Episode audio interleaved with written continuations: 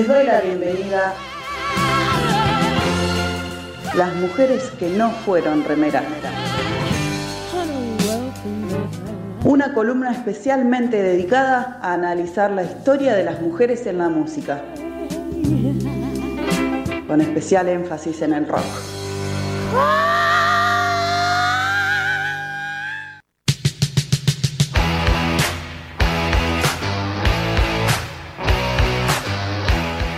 Bien, y entramos en el tercer bloque del programa de hoy. Estoy junto a Mel Frank y su columna de las mujeres que no fueron remera en el rock. Trae una muy buena eh, vibra, muy especial. Nuestro operador en estos momentos está bailando con este tono que es como bastante sensual, ¿no? ¿Qué estamos escuchando? Cry Baby. Es bastante sensual, diríamos. Eh, bueno, Mel, ¿qué tenemos para el día de hoy? ¿Cómo estamos? ¿Todo bien?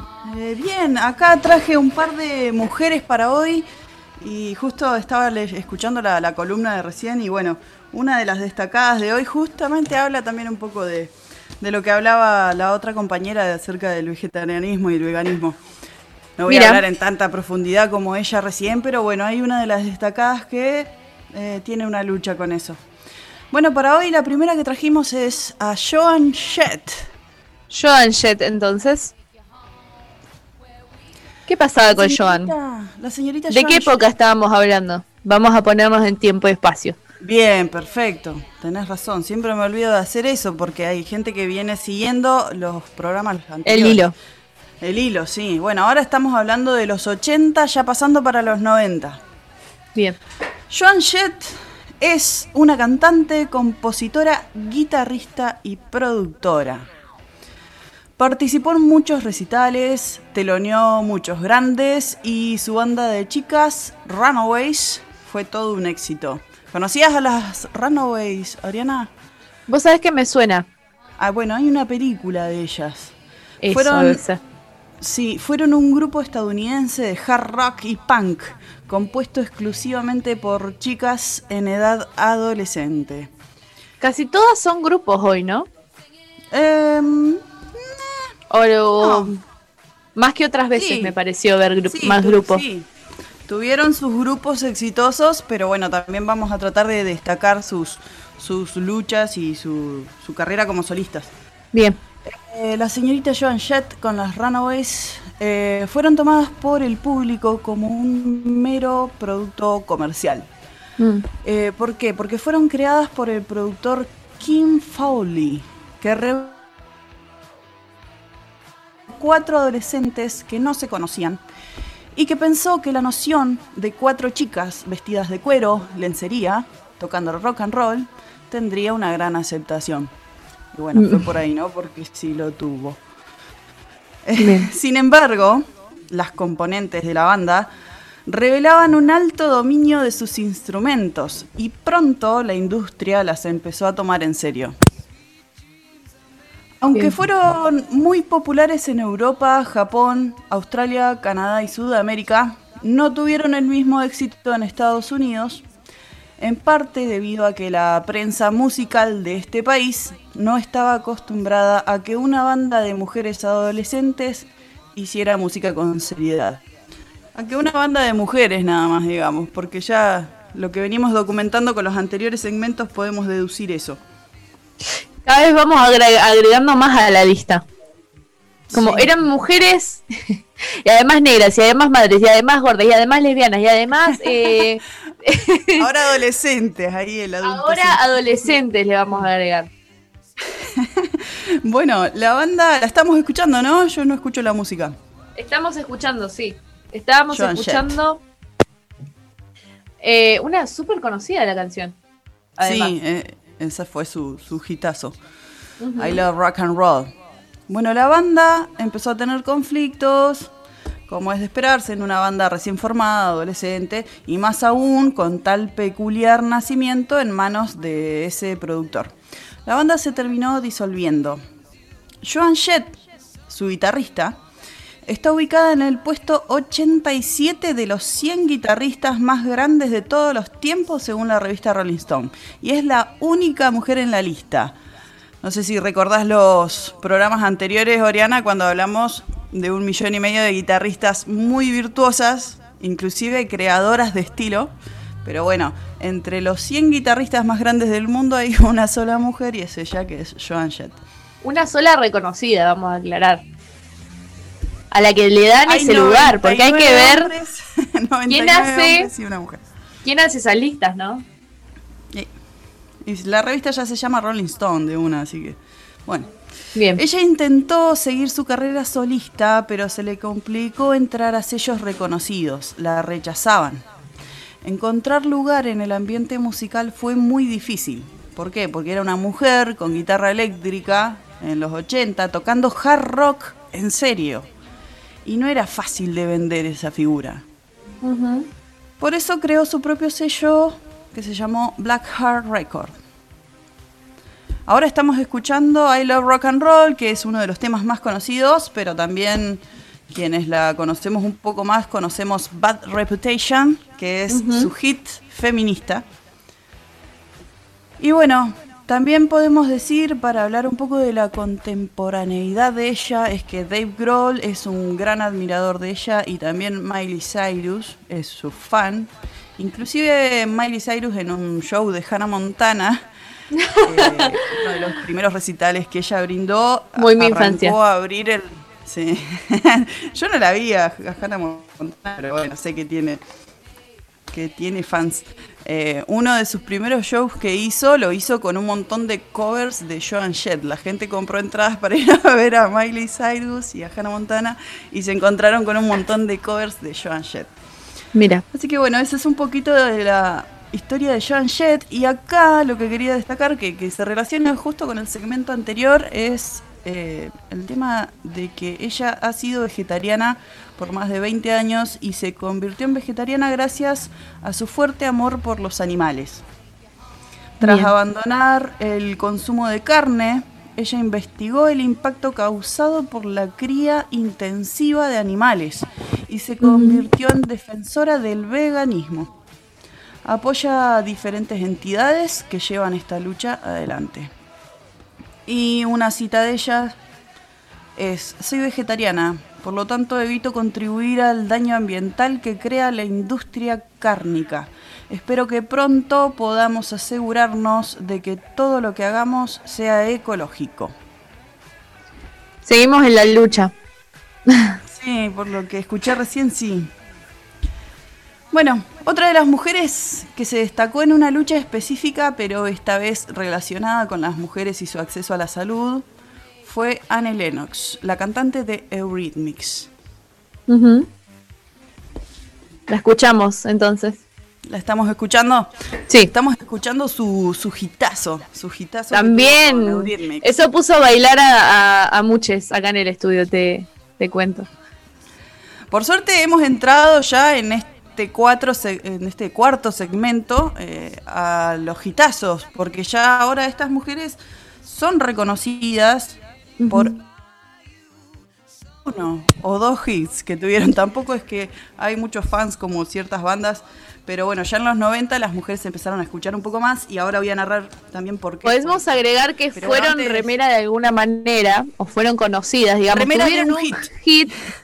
Pero no fueron reconocidas como se debía. Quiero decir, las primeras de las que estábamos hablando, sobre todo, me decías que eran reconocidas como algo más bien comercial, como, digamos, un, el, el sex symbol del rock, y no como, digamos, su talento real entonces, bueno, también venir a reivindicar eso, ¿no? ¿Qué eran estas minas en realidad? ¿Eran minas encueradas que estaban con una guitarra para calentar al patriarcado o eran minas talentosas que aprovecharon la única oportunidad que se les brindó en ese momento para poder hacer sus artes?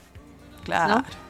Bueno, ya en este cuarto segmento llegamos a encontrar algunos hits, por eso es que veo que los muchachos están bailando ahí. Pero bueno, en los, en los segmentos anteriores, las mujeres que destaqué en los segmentos anteriores, que crearon cosas impresionantes, increíbles, como son estilos musicales desde un inicio, y ni siquiera conocíamos el nombre. Bueno, ya llegando a los 90, las empezamos a conocer, aunque sea por un hit. Bueno, Annie Lennox nace en Inglaterra eh, ella era conocida por su androginia, con su voz de contralto y vistiendo trajes masculinos. A la vez lucía con el pelo cortado al ras. Era demasiado para los comienzos de los 80. Claro. Ella usaba maquillajes muy extravagantes y a medida que los años fueron pasando decidió dejar de usar maquillaje para mostrar sus arrugas. Eh, Sweet Dreams, el tema que estamos escuchando, que fue su éxito, también fue, fue coveriado por Marilyn Manson, que lo revivió y lo trajo a la vida en la década pasada. Y bueno, sin ella, sin Annie Lennox, no habría Lady Gaga. No habría, Pink, no habría, no habrían todas estas artistas que hoy conocemos que tienen todas esas extravagancias. Ella fue la que plantó las extravagancias en el escenario. Bien.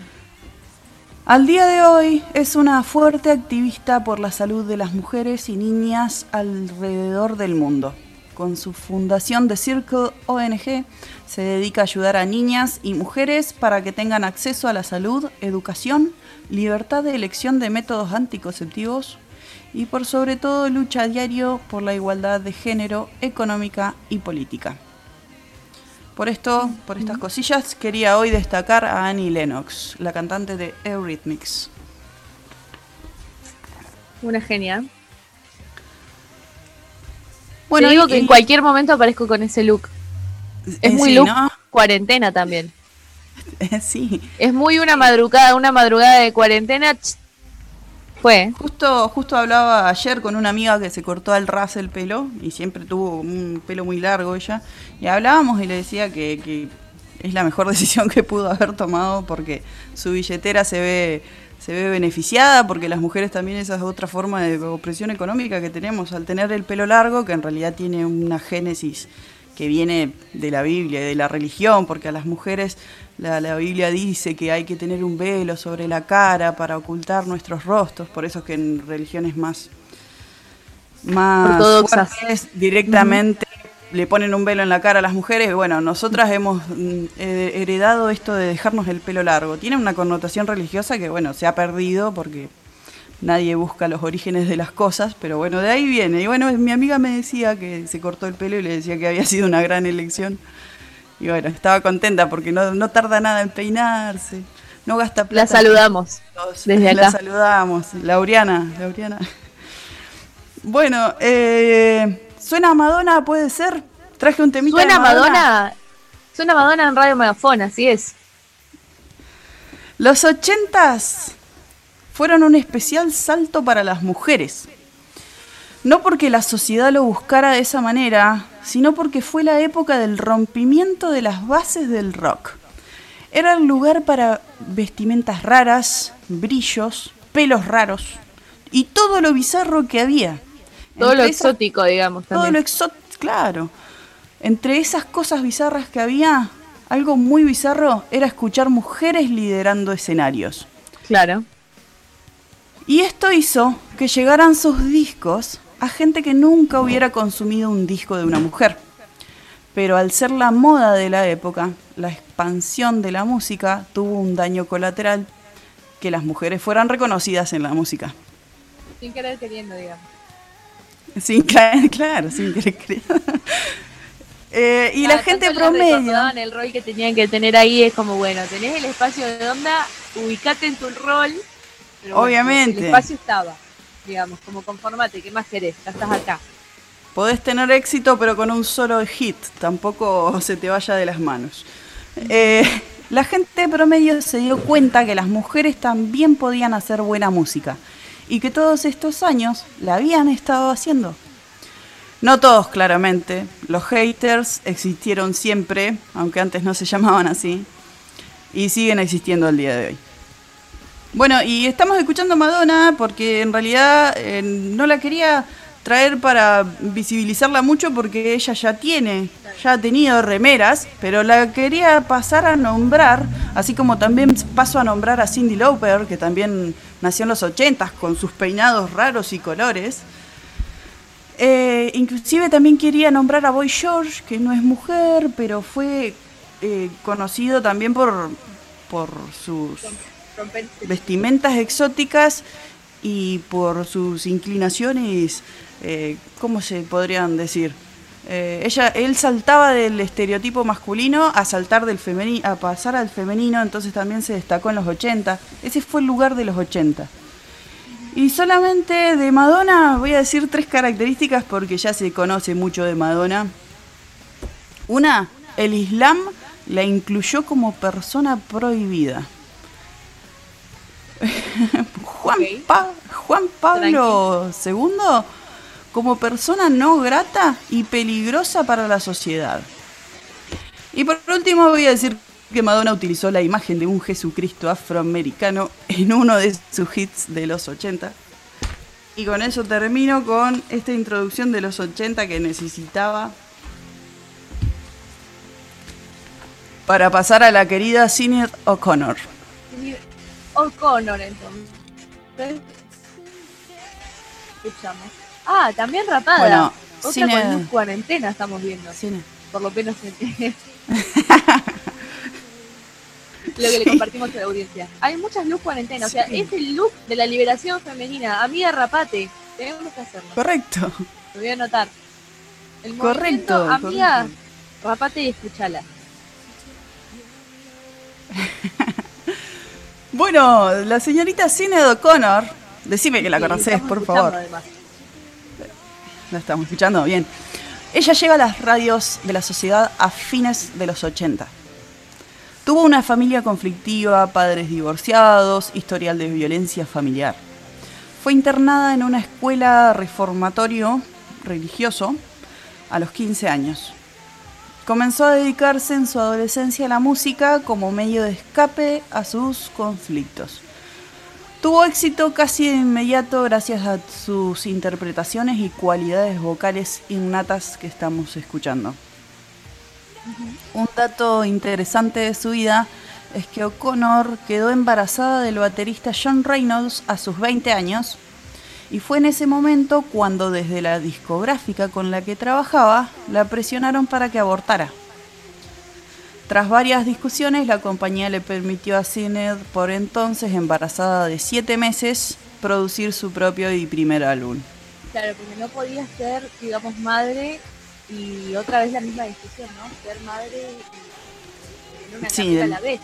Lo que hablábamos en, los otros... Los programas pasados. Sí. Pero además esto más grave, porque una cosa era decirte, bueno, sos madre, no tenés más lugar en la música sutilmente, y otra cosa es decir, bueno, nada, te vamos a obligar a que abortes básicamente, o vamos a inducirte a que lo hagas, eh, quitando y pasando por encima de los cuerpos siempre y de los deseos de las propias mujeres, ¿no? siempre interfiriendo en la voluntad de las mujeres, ya sea para no dejarlas abortar o para para hacerlas abortar. como, déjame ser libre. ¿Puedo elegir? No, eso no es una opción. El 3 de octubre de 1992, cuando apareció en Saturday, Saturday Night Live como invitada musical, ella cantó a capela la canción War de Bob Marley que pretendía ser una protesta por los abusos sexuales a menores de los sacerdotes de la Iglesia Católica. Ella cambia la palabra racismo, que contenía la canción de Bob Marley, por abuso de menores. Luego presentó una foto del Papa Juan Pablo II a la cámara mientras cantaba la palabra evil, maldad. Después de romper la foto en trozos, pronunció la frase Fight the real enemy. Lucha contra el verdadero, enemigo. Y arrojó los pedazos al suelo. Andaba dando vueltas ese video por las redes sociales, me acuerdo, hace un año o dos. Es tremendo la valentía y la fortaleza que tenían estas minas para poder eh, afrontar algo tan, tan poderoso como la institución de la Iglesia Católica en sí, ¿no? Eh, la verdad que tremendo, porque estamos hablando de que ya no solo desafiaban como en, un primer momento los roles de género, en un segundo momento vimos ahí, eh, digamos que rompían también con, lo que tenía que ver con, bueno, con los roles matales, todo lo que veníamos charlando con, con el, en un principio, con la cuestión racial, sino que ahora hay un paso más que es meterse con la religión. Mm, sí. Pero bueno, no le salió muy barato a Cine O'Connor. Lo que hoy sería un acto heroico, en aquel momento fue repudiado por toda la sociedad. Las radios la censuraron, las discográficas ya no querían trabajar con ella, la televisión nunca más la nombró, exceptuando para burlarse de ella o hacer parodias de lo que había hecho en TV. Eh, ella tuvo antes de esto una carrera tremendamente exitosa. Ella llegó a vender millones de copias en todo el mundo, recibió varios discos de platino, obtuvo cuatro nominaciones al Grammy, incluso grabación del año y mejor interpretación vocal femenina. Inclusive ganó el Grammy por mejor álbum de música alternativa, siendo la primera artista en ganar ese premio. Tuvo una carrera tremendamente exitosa que nunca pudo remontar por lo que hoy claramente vemos como la hipocresía de la sociedad misma. Actualmente Sidney ha sido olvidada en el ambiente musical y solo se saben noticias de ella cuando nos enteramos de que ha sido internada porque tiene problemas o que tiene algún intento de suicidio, que en la última década fueron varios. Esa es la vida de Cine O'Connor.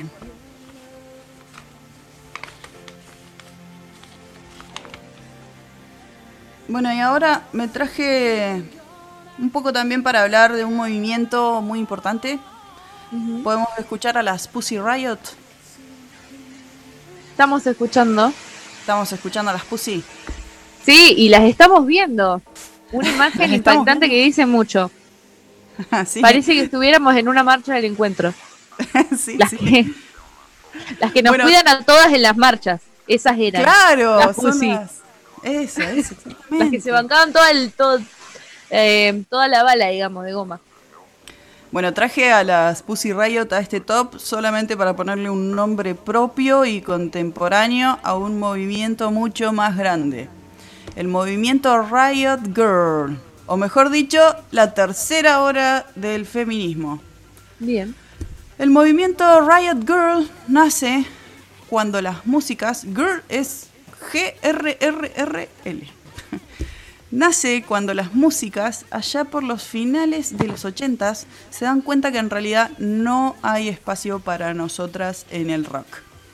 Y es el primer espacio donde las mujeres reconocen los problemas que hoy son agenda diaria del feminismo.